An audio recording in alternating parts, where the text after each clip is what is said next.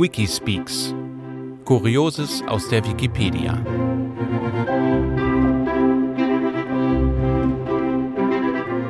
Episode 8 Allesfresser Tarar.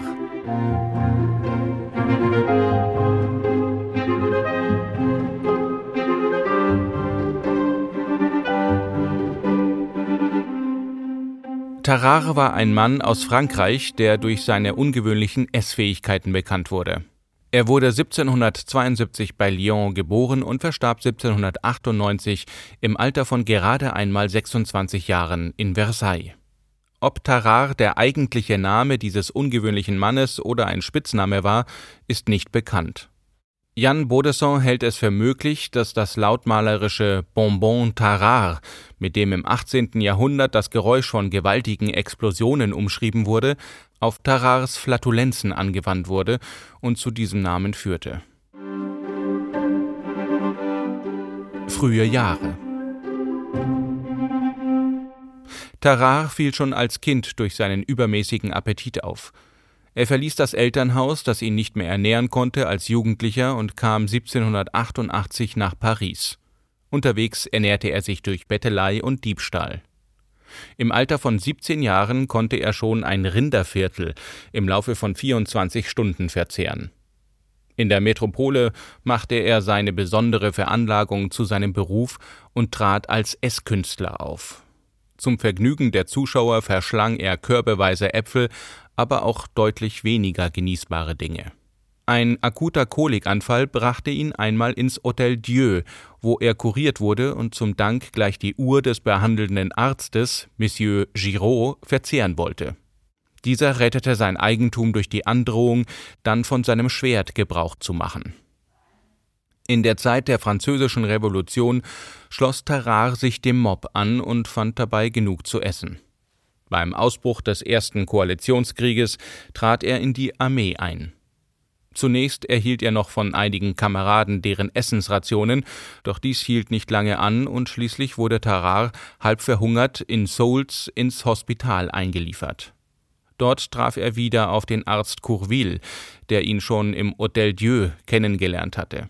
Courville und der leitende Arzt Professor Percy machten Tarare nun zu ihrem Forschungsobjekt.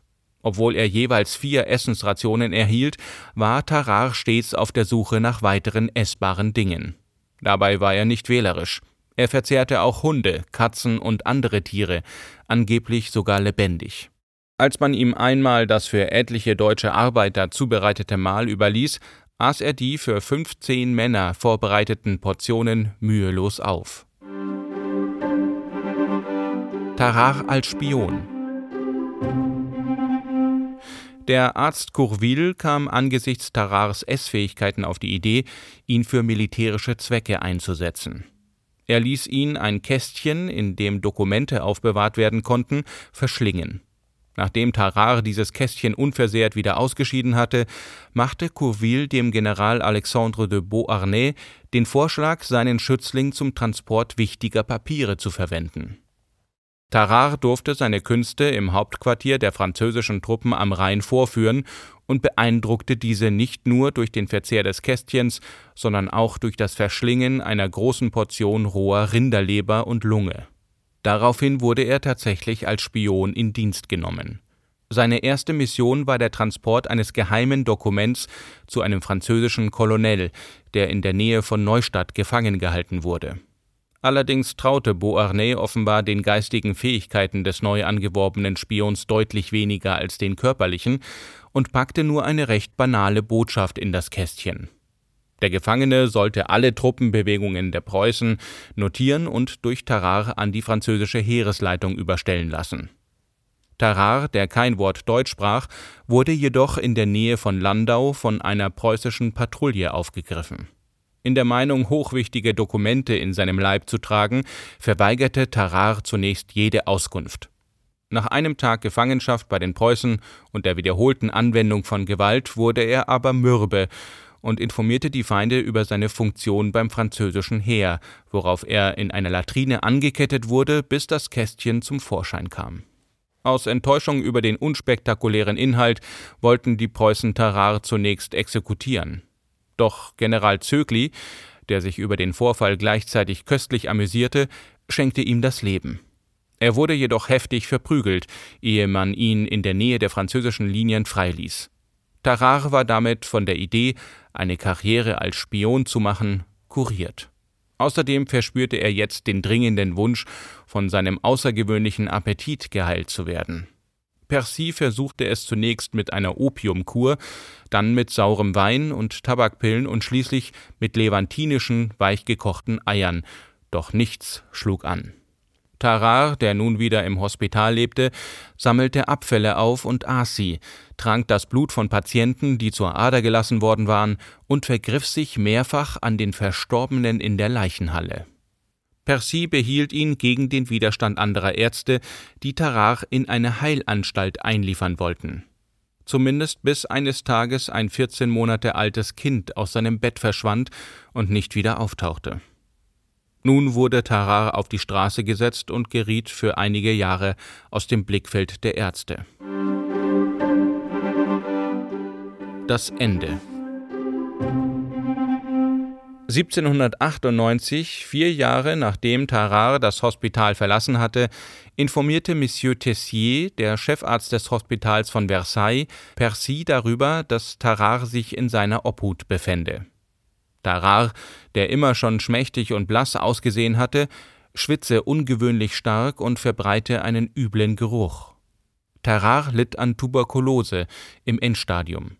Der Patient selbst, der Percy um eine Konsultation bat, führte seinen elenden Zustand auf den Verzehr einer goldenen oder silbernen Gabel zurück, die er zwei Jahre zuvor gestohlen und verschluckt hatte, und fragte, ob es kein Mittel gebe, diese Gabel aus seinem Leib zu entfernen.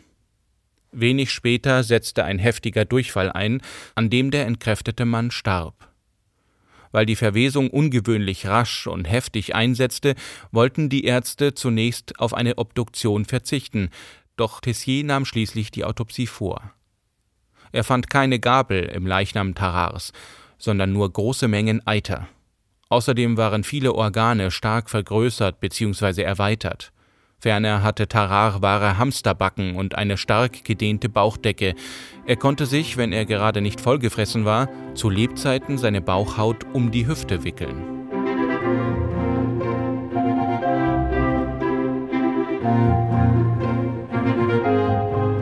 Bonusartikel Das Berserker-Lama-Syndrom Das Berserker-Lama-Syndrom, in der Regel abgekürzt mit BLS, bezeichnet ein besonders aggressives Verhalten einiger junger, meist männlicher Lamas und Alpakas gegenüber Menschen. Der Begriff ist jedoch überstrapaziert worden und wird manchmal unangemessen auf Lamas mit aggressiven Persönlichkeiten angewandt, die nicht wirklich berserkerhaft sind. Das Syndrom tritt mit dem Eintritt der Geschlechtsreife auf. Ursachen Der Zustand wurde erstmals in den 1970er Jahren beobachtet und dokumentiert, als Lamas in die ländlichen Gebiete der Vereinigten Staaten importiert wurden. BLS entsteht, wenn ein Jungtier zu viel Kontakt zu Menschen hat, was dazu führt, dass es von seinen menschlichen Betreuern so sehr geprägt wird, dass sie als Artgenossen angesehen werden. Die Prägung kann zum Beispiel durch Flaschenfütterung verursacht werden, wenn das Jungtier die Milch seiner Mutter ablehnt oder wenn die mütterliche Milchversorgung unzureichend ist.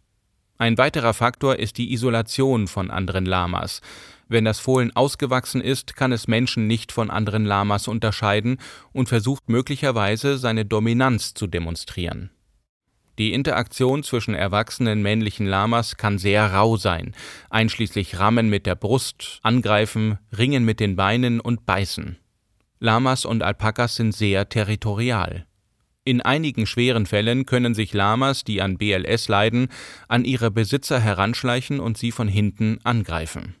Männliche Lamas, die an diesem Zustand leiden, werden gefährlich, wenn sich dieses Verhalten gegen Menschen richtet und müssen häufig eingeschläfert werden. Weibliche Lamas können ebenfalls unter dem Berserker-Lama-Syndrom leiden, doch beschränkt sich ihr Verhalten in der Regel auf Spucken und milde Aggression. Vorbeugung und Behandlung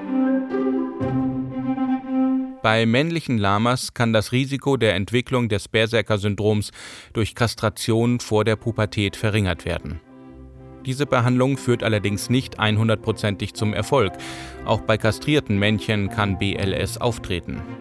Ob das wiederum die Vergeltung für eine erfolgte Kastration ist, bleibt wohl das Geheimnis der Lamas.